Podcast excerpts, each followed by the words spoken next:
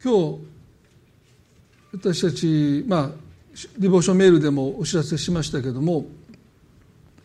えーまあ、10回をご一緒に学んでいきたいというふうに考えています。えーまあ、主の祈りが終わって、まあ、すぐに10回学ぼうとした考えたんですけどもイエスの招きをまず間に挟もう、まあ、イエスに従うという神に従うということがどのようなものなのかということをですね何週にわたって学んできました、まあ、ようやく10回を学ぶ時ではないかなというふうに思いまして、えまあ、今週からしばらくの間ご一緒に学んでいきたいというふうに思うんですけどもこの今日はもう1回目ということで序論ですね、まあ、10回を学ぶ前提をご一緒に考えたい。でそれは先週のメッセージからも続いてるんですけども、まあ、モーセとアロンがファラオのもとに出かけていったあの箇所ですね。その箇所を少し今日も振り返りながら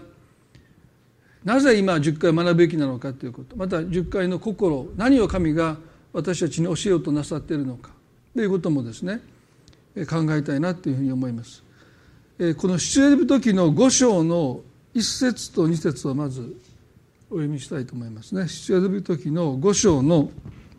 1節と2節。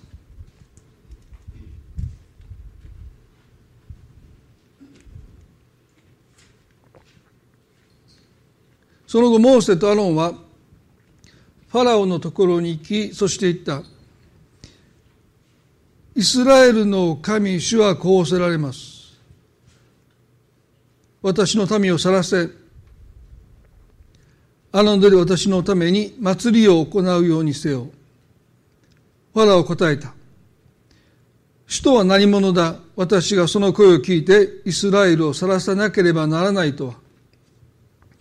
私は主を知らない。イスラエルは去らせないと。まあ、先週もこの箇所を取り上げましたけども今朝もこの箇所の流れからですねこの10回が与えられていく背景についてご一緒に考えたいと思いますけれどもこの神様がモーセとアロンを通してこのファラオに伝えたメッセージ。私の民を去らせ荒野で私のために祭りを行えるようにせよとおっしゃった。神様の戒めの本質ですね。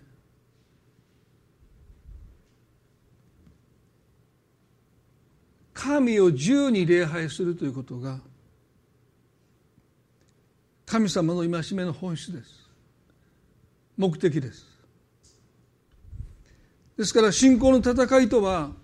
私たちが神を礼拝することの妨げとの戦いだと言ってもいいと思います。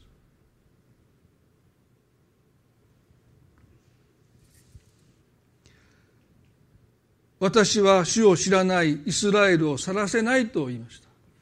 ですからここで単なるモーセとあるいは神様とモーセとアロン対ファラオとの戦いだけじゃなくてまさにこれは信仰に生きる神を礼拝しようとする者たちとそれを妨げている者との戦いでもある。そしてファラオは言いました。私は主を知らない。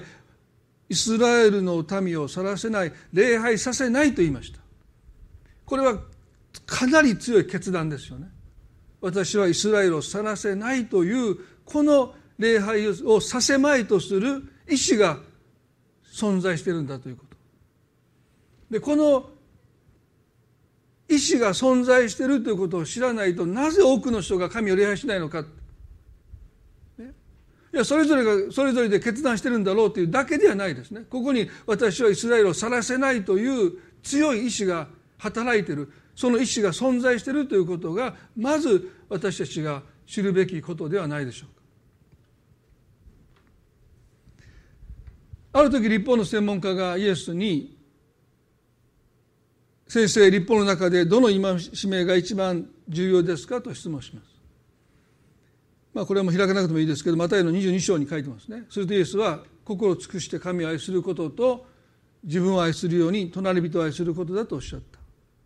あまあ彼が答えたわけですよね。するとイエスはこの22の40でねこの2つの戒めに立法と預言者の全体がかかっているのですとおっしゃった。すなわち10の戒めの要約した戒めがこの2つです。神を愛することと自分を愛するように隣人を愛すること。この2つに10回は要約されるとイエスはおっしゃった。ですからそのことも私たちは学びの中でそのことを知るわけですけどもそしてこの2つの戒めの与えられた目的すなわち神を心尽くして愛することと自分を愛するように隣人を愛することの目的ですね。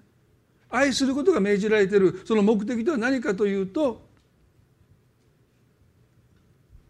神を自由に礼拝することなんですねですから10回は2つの戒めに要約されその2つの戒めは何を求めているかそれは神を何の制約も束縛もなく礼拝することそのことを10回は目的として与えられてるんだということですね。ヨハネの4の23の中にイエス様はこうおっしゃった。誠にしかし誠の礼拝者たちが御霊と真理によって父を礼拝する時が来ます。今がその時です。父はそのような人たちをご自分を礼拝する者として求めておられるのですとおっしゃった。神様は誠の礼拝者を求めている、まあ、真の礼拝者を求めている。十回が与えられた目的はまさにこの神様が誠の礼拝者真の礼拝者を求めているということですね。でこの求めているというこのギリシャ語はですね熱心に探し求めていくという意味です。ルカの15章の中に有名な例え話が出てきますね。一匹の羊がいなくなった。100匹の羊の中で1匹がいなくなったという100匹の羊の例えと、まあ、銀貨10枚のうちの1枚をなくした女性の例えそしてあの有名な法と息子ですよね。で共通はなくしたものを羊飼いはあるいはこの女性はあるいは法と息子の父は諦めずに見つかるまで探したということですね。でこのルカの15の8節でこの女性が10枚の銀貨のうち1枚をなくして明かりをつけて見つけるまで探したというこのこの箇所ちょっと読んでみますね。またドラクマ銀貨を10枚持っている女の人がその1枚をなくしたりなくしたら明かりをつけ家を吐いて見つけるまで注意深く探さないでしょうか。見つけたら女友達や近所の女たちを呼び集めて一緒に喜んでください。なくしたドラクマ銀貨を見つけましたからと言うでしょうとおっしゃったでここで見つけるまで注意深く探さないでしょうかという言葉と父は誠の礼拝者を求めているという言葉同じ言葉を使ってますね。ですから神様は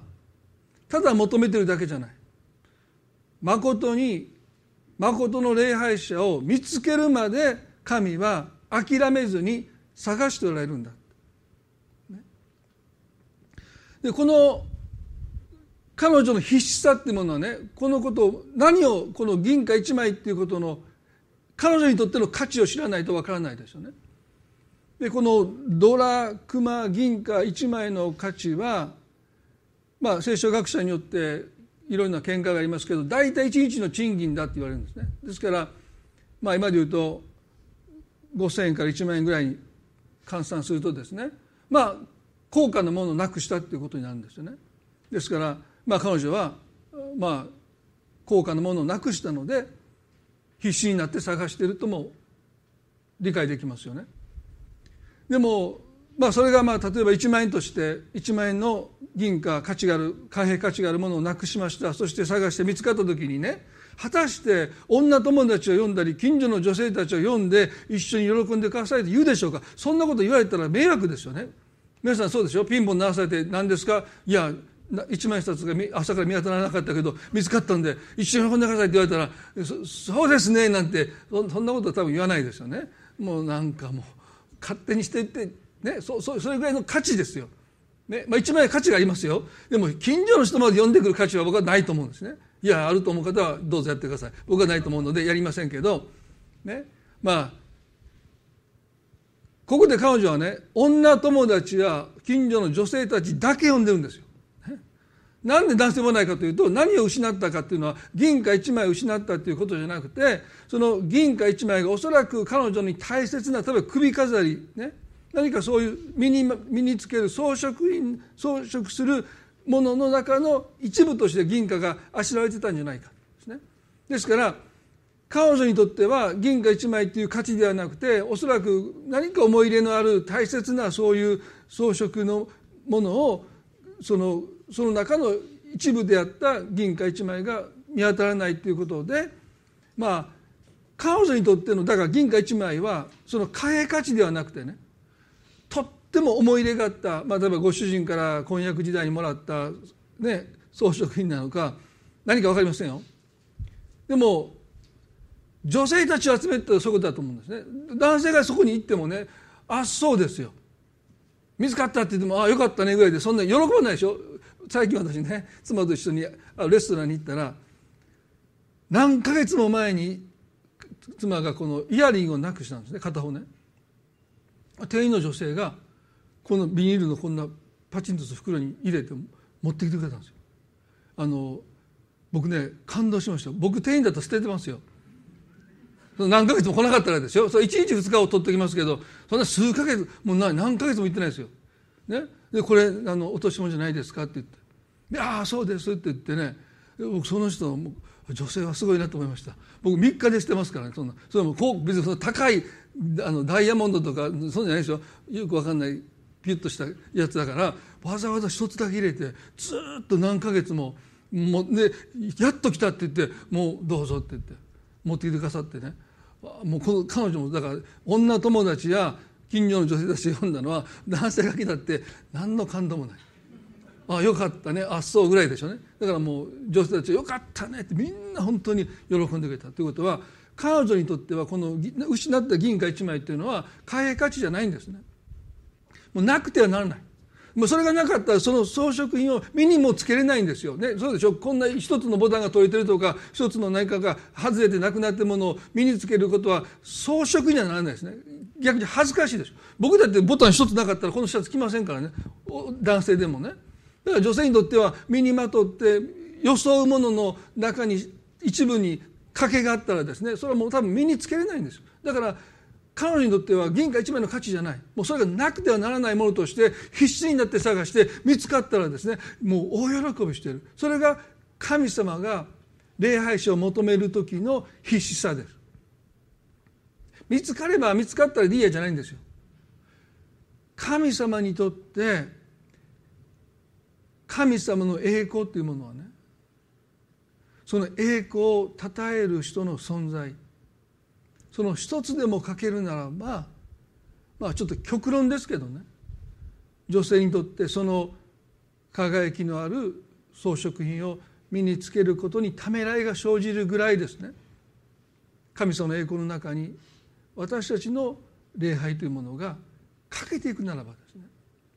神はその栄光をお受け取りになることにためらいを感じられるぐらいにその欠けたもの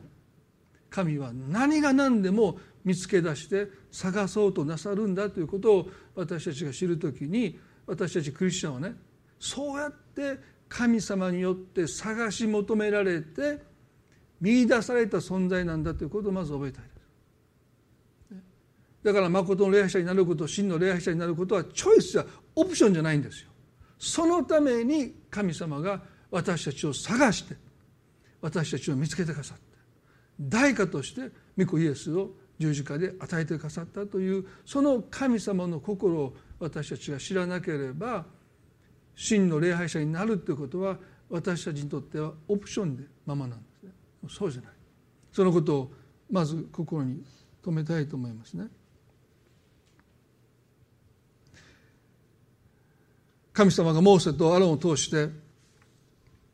私の民を去らせ荒野で私のために祭りを行うようにせよとおっしゃったその命令に対してファラオは心をかたくなにしました。五章の一節でファラオは答えた「主とは何者だ。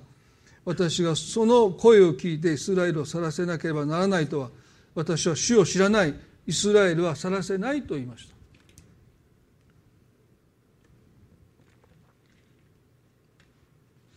先ほど神を礼拝さ礼拝することへの妨げイスラエルを去らせないという意思があるということをお話をしましたけれどもそれはねその前にファラオはこう言いました私は主を知らないって言ったんです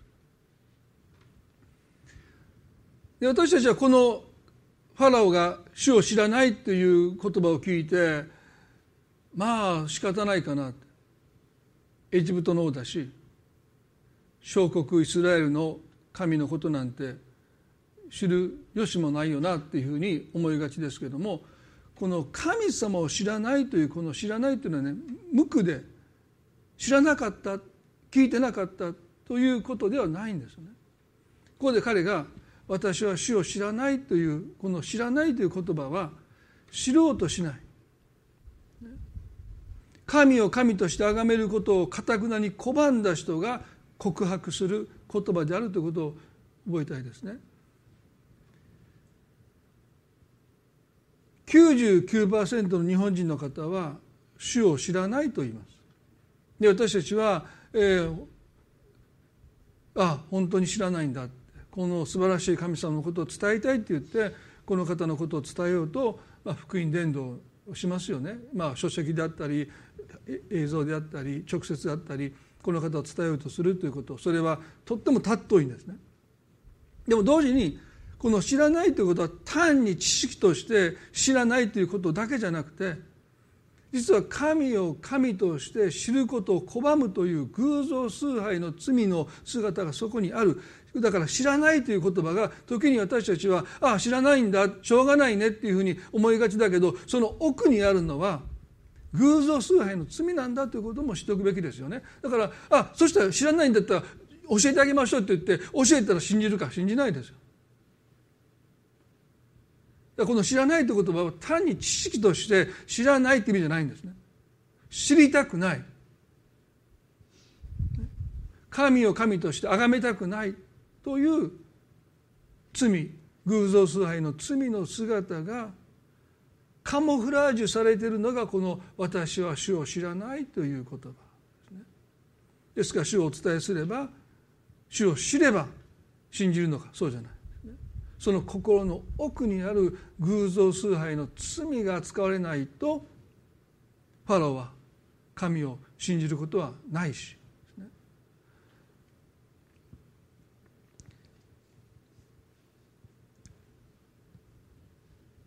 ですから福音伝道というのは主を知ってもらうだけじゃなくてその奥にある偶像崇拝のかたくなな心が主にあって取り扱われて砕かれるっていう必要がどうしてもあるんだということをですね覚えたいです。この出エビ時の五章の六節でモーセとアロンのこの訴えを聞いてファラオは何をしたか、まあ、それ先週少しお話をしましたね。監督や、まあ、工事の監督や頭たちを呼び集めてこう言いました。お前たちはレンガを作るためにもはやこれまでのように民に藁を与えてはならない。彼らが言って自分で藁を集めるようにせよ。しかもこれまで通りの量のレンガを作らせるのだ。減らしてはならない。彼らは怠け者だから私たちの神に生贄を捧げに行かせてくださいなどと言って叫んでいるのだ。あの者たちの労役を重くした上でその仕事をやらせよ。偽りの言葉に耳を向けさせるなと言いました。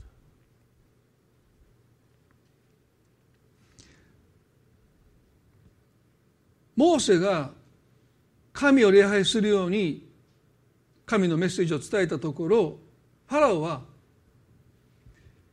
ヘブ人たちの仕事量を増やしたと書いてますね。ここにも礼拝を妨げる一つの抵抗がありますよね。彼らは怠け者だって言いました。だから彼らの生活の中にゆとりがまだ残っているので神を礼拝するなどということを言い出したので仕事量を増し加えて二度と神を礼拝させてくださいなどとそんな悠長なことを言うようなそんなゆとりを彼らから奪って奪えとファラは命じたわけですよね。ですから藁を自分たちで調達するということはもうそれはとんでもないですね。まあだから料理屋さんが行ってねお米から作らないといけないって言われたんだ。そんなことできないでしょ？今日からお前もうお米買ったらあかんって。自分でお米お畑耕しで種まいて収穫してから定食やりなさいって言ったらもう不可能ですよね。だからもう藁を自分たちで調達するなんてことはもうありえないんです。でもファラは仕事量増やした。ここにね礼拝を妨げている一つの戦いがありますよね私たちはやるべきことが多すぎてもう神を礼拝するゆとりを失っていくあんまりにもやることがたくさんあっていやもう神様を礼拝することは第2第3第4になっていくっていうのが私たちは自然な生活の中で起こっていると思うけど皆さんこの出エ人の五章ご覧になってくださいね。ファローは意図的に仕事量を増やすことでヘブル人たちが二度と神を礼拝させてくださいと言わないもう疲労困憊してもう明日の仕事のために今日もう私はもう寝るしかもうできないというその中に彼らを置いたことは意図されてファラオはしているわけですよね。そして私たちも知らず知らずのうちに仕事が増えてもうやることが多すぎて礼拝してる場合ではないもう神様のこともちょっと端に押しのけてしまうということは妨げるものの思惑が私たちの中でもまかり通ってるんですよね。ですから信仰の戦いとはこういう戦いなんですね。やるべきことが多すぎてもうそれどころじゃない。まさにそれはファローがしようとしたこと。マタイの6の30でイエス様はこうおっしゃったんですね。まず神の国とその義をまずまず神の国とその義を求めなさい。そうすればこれらのものは全てそれに加えて与えられます。まずとおっしゃった。まあ私はあの前にも皆さんに一度お話したかも分かりませんけれども優先順位がですねなかなか定まらない時がありました。もうやることいっぱいあってもう並列で優先順位を取り、まあ、緊急に応じてやってた。である例えを聞いたんですね。ある方が箱の箱があって砂があって大きな石があってこれを全部この縁までぴったしになるようにこんなふうに収めなさいと言われて、まあ、生徒がですねその砂を入れて半分砂を入れて石を入れていろいろ配列してそしてまた砂入れていろいろやったけどいつもこの縁を超えちゃうんですね。で先生どんなに押し込んでもやってもなかなかちゃんと入りませんって言った時に先生が言ったことはまず石を全部入れてその石と石との隙間にこの砂をさーっと流し込んでいくと、まあ、ぴったりとこの縁まで縁を超えることはなかったですから皆さんの人生でもまず大切なことをまず最初にしなさいそして後のものはみんなとからちゃんと収まるべきところに収まっていきますよという、まあ、そういう、まあ、お話をされて私それ聞いてねあ本当に優先順位ってそうなんだって、ね、まずそこに収めておかないと他のものがその場所を取っちゃうわけですよね。で私ある時も本当にやることが多すぎてもう妻にもねもうちょっとやること多すぎるってもう大変だ大変だって言ったらね妻が言ったんですね。いや大変大変って言ってるけど結構なんか好きなことしてんでいや俺そんなそんな見て僕のこの状態をオーバーフローしててもう溢れてるやんかって。ね。もうこれもうもうもう手に負えない。いやいやそんなん言ってる割には時々テレビで映画見てるやん。あそうか。ね。いやそんなこと言いながらなんかしょうもない YouTube で漫才見てるの見たらまあまあそれもそうやなと思って見ていくとですね。優先順位でやるべきことが占めるところに、まあ、余計なものが結構入っててですね。で押し込もうとしてももう入らないって言っていやもう仕事がいっぱいいっぱいでもうこれ以上は無理だってねもう勘弁してってでもいや私はそう見えないって、まあ僕にはそう見えるんだけどと思いましたけど。そしたらねあそしたらもう優先順位だなと思ってまあ先に石を入れていって。そしたらピタッ収まるんですよね。不思議ですよね。神様私たちにね神を礼拝することを犠牲にしなければならないほどの仕事を与えない。神を第一とすることがまあ緊急事態ってありますからね。瞬間瞬間その時その時に最優先しないといけないことは人生で多々ありますけれども恒常的にですね。神を神を第一としないことをそれをそうさせない働きを神が私たちに与えることはないんだということですね。ですから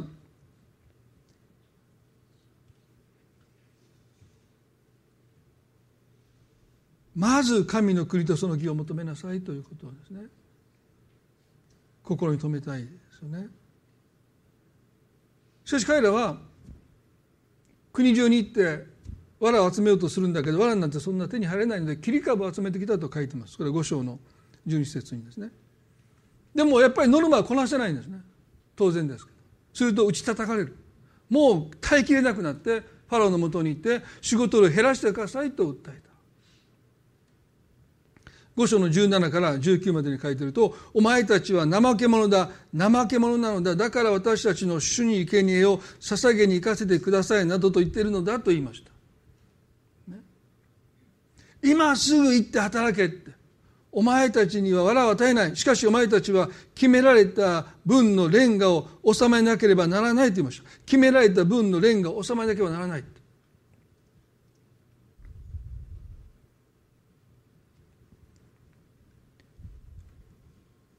ファラオは神を礼拝することを妨げようとする存在の象徴ですよね。でここで繰り返しますけどファラオはね「お前たちは怠け者だ怠け者だ」って言いました。ファラオが奴隷に求めたのは生産性です。どれだけのレンガを作れるのかただそれだけが奴隷たちの価値ですその生産性という物差し以外で奴隷たちを図られた経験がないですだからどれだけのレンガをあなたが作ったのか。それだけが奴隷の価値。それを押し付けられたわけですよね。で彼らはもうそのことがあまりにもノルマが大きすぎて量を減らしてくださいと訴えたんだけどねお前たち怠け者だと退けられて今すぐ働けって駆り立てられて彼らはまた元の職場に現場に使わされます。何か私たちが日常の生活の中で経験している一つの葛藤でもあるかのようですよね。この世は私たちを生産性で測ろうとします。あなた何をしてるんですかって言われるのがですね時々辛いっていう声を聞きますね何をしてるかって言われてその生産性なることをしていないと、まあ、胸を張ってこんなことしてますってなかなか言えない礼拝してますなんて言ったら皆さん笑われますからね神様毎日朝から晩まで礼拝してます。そう言えますか？牧師でもなかなか言えませんよ。何をなさってるんですか？朝から晩まで主を礼拝してますって。このえ何も生み出してないんですね。何をしてそんなんでお給料もらうんですか？申し訳ありません。ね？だから神様を礼拝するということはこの世の価値の中には全く評価外ですよ。だからファラオはどれだけのレンガを作ったかそれだけがお前たちの価値なんだって言うんですよ。でこの世は私たちに同じことを今も語ります。お前の価値はどれだけのレンガを今日作ったのかそれだけしかないこの世と調子を合わせてはいけないというこの世と調子ではこの世の価値の型の中に私たち入らないといけないですよ。この世に生きてるわけですから。でも押し込まれてはならない。その価値と同調してはならない。一体化してはならない。だから社会人なんだから社会に住むんだから型はありますよ。でもその中に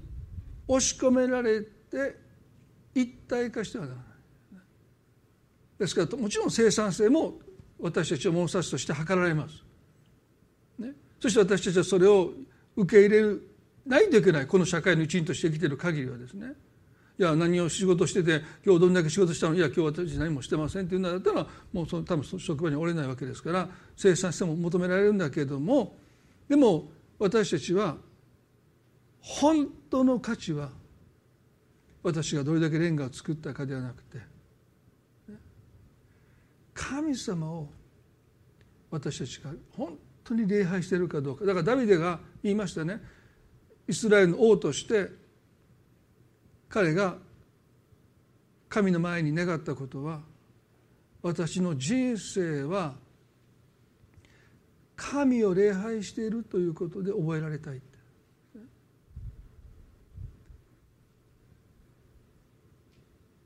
偉大な功績が彼にはありますよ。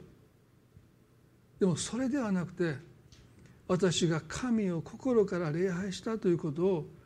私は覚えられたい。そうたった一つの願いとしてダビデが神の前に語ったことですよね。ですからこの世の価値では礼拝というのは何の生産性もないんですよ、ね、でもその物差しで測られることをダビデは願った。そして神様はそういう人を求めておられるんだ。ですから当然生産性を持って生きることは私たちにとって不可欠ですけどもでもそれがあなたの価値じゃなくてあなたの価値は神が御子イエスを惜しまずに与えてまでしてあなたをあがなってくださったそれはあなたが神を礼拝するものとなることのために神は御子という代価を惜しまずに払ったんだということを忘れないでいただきたい。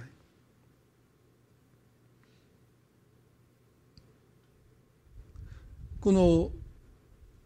安息日の学びでも取り上げますけれどももしファラオがヘブリンたちに1週間に1日の安息日を与えて生産性がどちらが高いのかということをもし彼が試したならば答えは同じと出ますね。神を礼拝するために奴隷たちに安息日を与えて週一度の休みをもしファローが与えているならば彼の思惑を覆すことが起こったはずですよね。それが神のなさる技ですよ。神様は現実的な方でもあるので礼拝というものがそのものは生産性がないように見えるんだけどもでも私たちがもし神を敬い神を神として礼拝していくならばそれらのものは後からついていくとイエス様はおっしゃったんでね。だから神の国とその義をまず第一に求めなさい。それはあなたが心配しているものは後からついてくるからとおっしゃったことを神は必ずこの奴隷たちの中にもしてくださったはずですよね。365日休みがなかった奴隷たちに約50日も休みを与えるということはファラオは絶対しませんよ。絶対しないんだけど。でもし彼が神を信じて、ね、週一の安息日をこの民に与えていたならばエジプトはもっと栄えたはずですよ。ヘブリンたちはこの国から出ていかなかったですよ。この国のために彼らは喜んで仕えてエジプトはますます栄えたと思うんだけどもお前たちは怠け者だ怠け者だって言ってもう365日休みがなかった上にさらに仕事を増し加えたことですなわち礼拝する機会を奪ったことでこの民はこの国からいなくなってきますよね。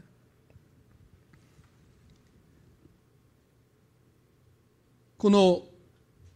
5の出世人の5の2021で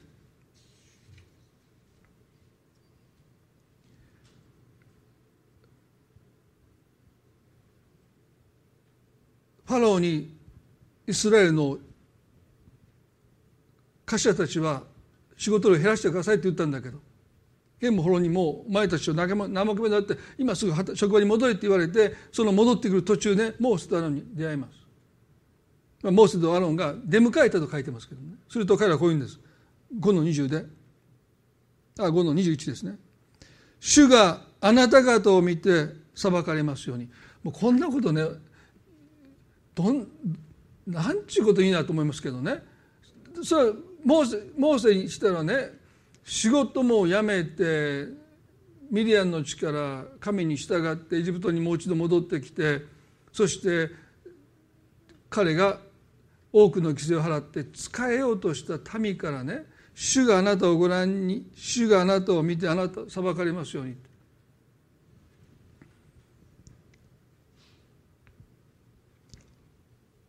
あなた方はファラオとその家臣たちの目に私たちを嫌わせ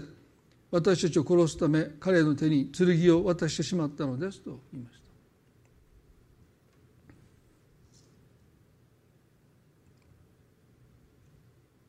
モーセとアロンに対して彼らはね余計なことしたなんでそんな余計なことしたんだって。そもそも俺たちは神を礼拝したいと思ってもいない。神を礼拝することの妨げは実は外なる敵よりも内なる敵の方が強力なんですね。モーセはエジプトのファラオに悩まされるよりも同胞のヘブル人に悩まされました。手を焼きました。最後はもうあの杖で岩を二度打ち叩いて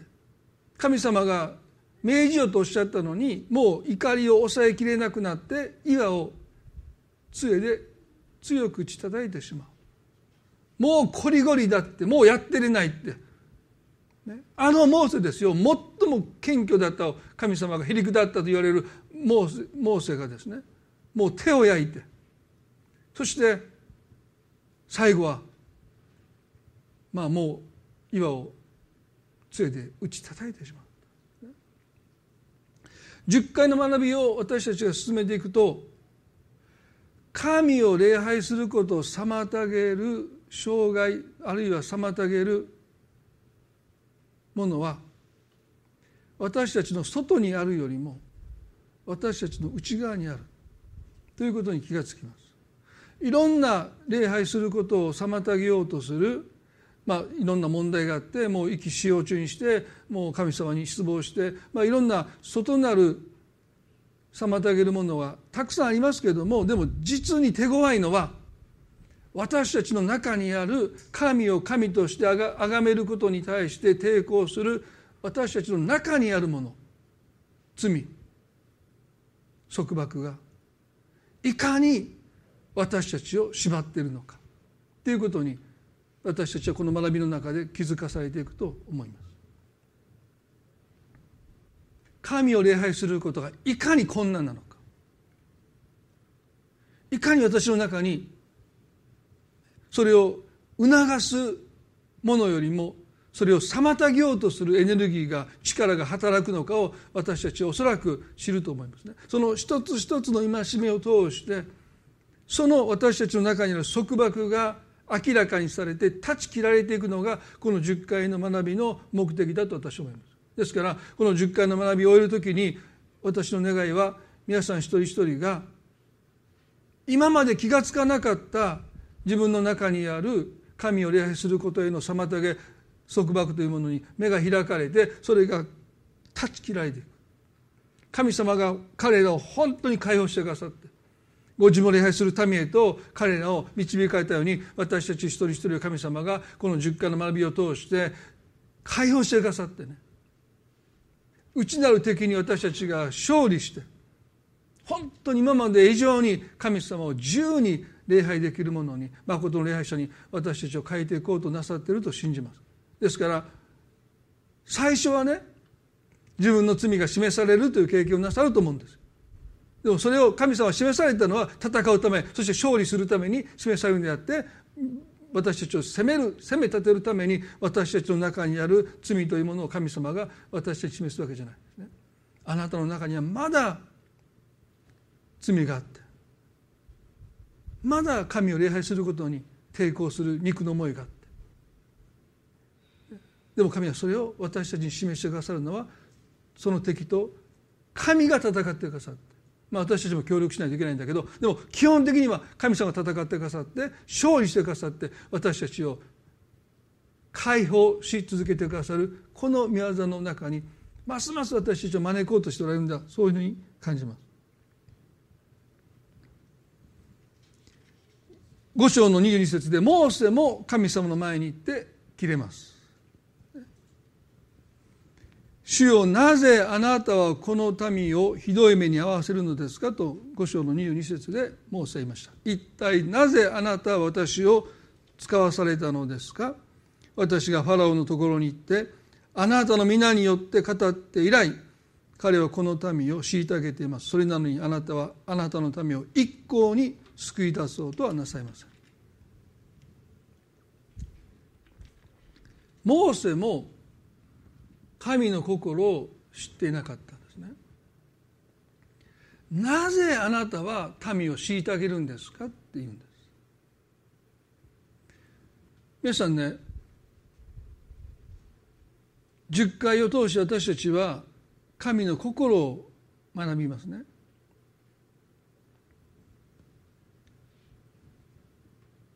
神は私たちを虐げる方ではないですよね。でもそうとしか思えない。モーセはそうでした。そうとしか思えない。そしてこの言葉には彼自身の訴えもあります。なんでこんな目に2度目ですからね。1度目で彼は失敗して投げ出して逃げた。40年後また神様行けとおっしゃったけどあなたが語れとおっしゃった言葉を一語一句ちゃんと語ったのに結果が出ない。そういう経験あるでしょ？聖書の言葉を信じて従ったのに反対の結果が出る、ね、なんでですかって聖書が言う通り許しなさいって言ったので許しますって言ったらその人が感動して立ちそこでもう泣き崩れて許してくださいって言うと思ったらなんであんたに許してもらわなあかんねやってね。帰ってくれなんて言われたらえ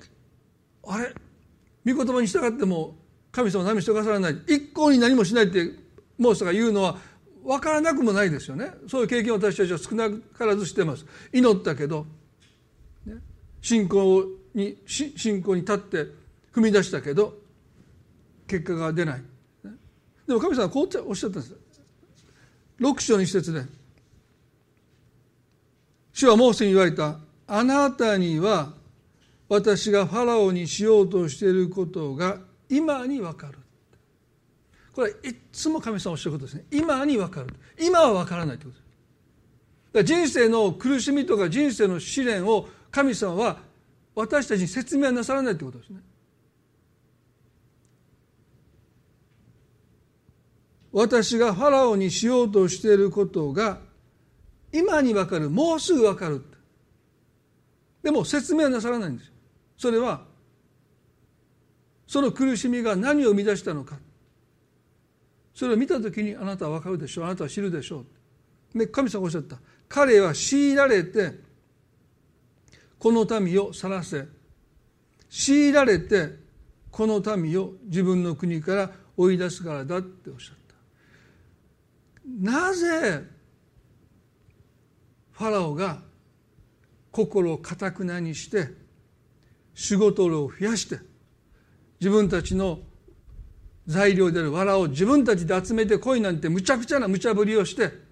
そしてもうしもべたちはそれがやったけどもノルマが達成できなくて打ち叩かれてそして直訴したけど聞いてもらえずにお前たちは怠け者だってすぐ職場に帰れって言われてそしてモーセにその怒りをぶちまけます。モーセは何でこんな虐げをあなたなさるんですかとおっしゃったんだけど神の目的はファラオが強いられてこの民を去らせ強いられてこの民を自分の国から追い出すからだというこのことが起こらなければこの民の祝福がないということを神はご存知でした。もしファラオがねモーセがやってきて私の民を去らせよう。はい。どうぞって言ってもし民が去ったとしますね。その後彼らの神との関係が強いられて心固くなしてさらせないって言って束縛して握りしめてその手を神様が力強い見てもって開いてくださって無理やり連れ出すということを経験した民と何が違うか。圧倒的にその後の歩みが変わってきますよね。もしファラオがどうぞと言えば何の苦もなくイスラエルの民はエジプトを去りますけども神との関係においてあることが決定的に欠けるんですそれは神様が私を何が何でも欲しておられるんだというですね。あのファラオの腕を退けてへし折ってでもしてこの私を神が欲している神が私を求めているあの十回の中で私は妬む神だって言いました。あの妬むってそうじゃないってね言いましたけど嫉妬の神だ猛烈に私たちを妬む、まあ、嫉妬するほどに求めていてくださるという神のこの愛に触れて出エジプトを出なければですね。いや彼らはそれで出たんだけどそれでもねバールツェフォンというあの航海目の前にしたところにやってきて背後にエジプトの軍勢に囲まれた時にねなんてことしてくれるんだって。俺たちはエジプトから出たいなんて言わなかったって。こんな荒んで死ぬぐらいだったらエジプトに仕えた方がましだって言いました。またあの約束の地の前でも同じことを言いましたね。不本意だって言うんですよ。皆さんなんてかたくななんでしょうね。神様がそこまでして彼らがねもうダメだって言って叫んだんでしょ。もう耐えきれないって。藁を集めに行って夕方になってからどんなに一生懸命レンガを作ったって作れない。その度ごとに叩かれて打ち叩かれてもうダメだって叫んだその叫びを神が聞いてくださってもうセダランが使わされた。でそこまでしてエジプトを出たのにもかかわらずちょっと辛いことがあったらエジプトに帰るエジプトに帰る。もうエジプトに仕えた方がよかった私たちの心は神を礼拝する側には少々のことでは向かない。それが罪なんです。奴隷の方が良かったって。引き戻す力は強力ですよ。だから神様はね彼らがもう叫んで神様はここにいたくないっていうその叫びが出るまで神様は彼らが苦しむのを喜んで待っていないですよね。神も苦しみながら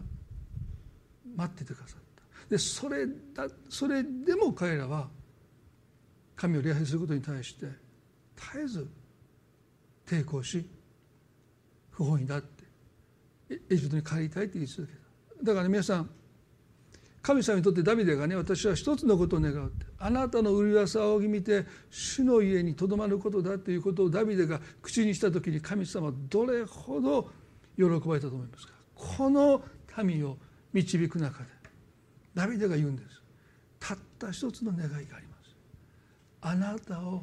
礼拝したいって言ったこの言葉を聞いた時ね私は分かんないけどもう神様号泣したんじゃないかなって、ね、強いられることなく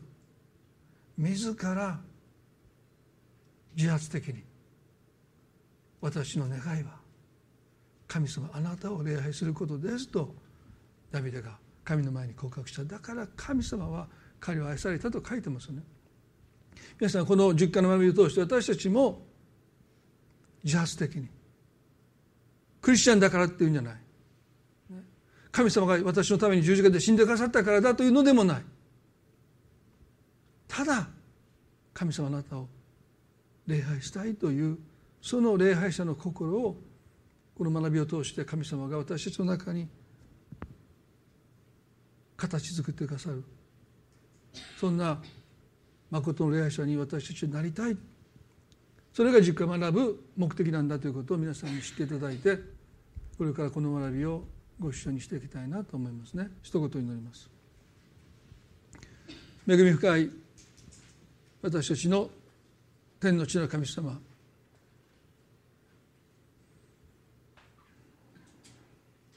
あなたにとって礼拝とは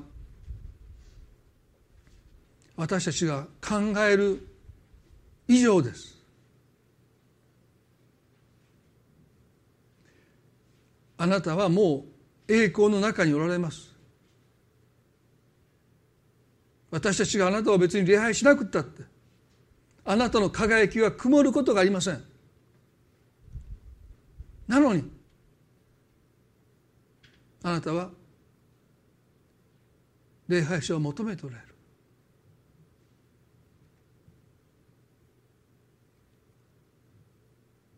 そして私たちを探し出し見つけてくださった。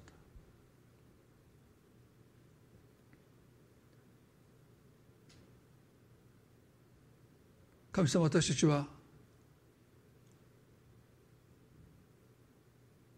内なる敵と戦いあなたに戦っていただいて多くの束縛を断ち切っていただいて今まで以上にあなたを礼拝する者へと変えられていくこと。あなたが願っているだけじゃない。あなたが助けようとしている。主よ心を開いて共にこの10回の学びを単なる知識じゃない。そこにある自由と解放を経験させてくださるように心から祈ります。私はイスラエルのためを去らせないという意志があることを私たちは知っています。でもあなたはその意志に勝る方。どうか私たちを捉えているものが断ち切られていきますように。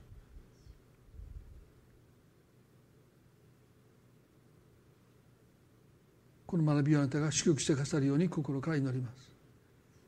また神様今日の礼拝を覚えてありがとうございます。この1週間悩みをどうぞ神様覚えてくださって。まだ感染が収束していませんけどもお一人一人をどうぞ守っていてください。そのご家族を守っていてくださるように心から祈ります。また今罹患して苦しんでいる大勢の方々を主をどうぞ憐れんでください。また医療に従事しておられる方々の上にもあなたの慰めと支えがありますように。この礼拝はありがとうございます。愛する私たちの主イエスキリストの皆によってこの祈りを見舞いに捧げいたします。アーメン。それではご一緒に賛美を捧げたいと思います。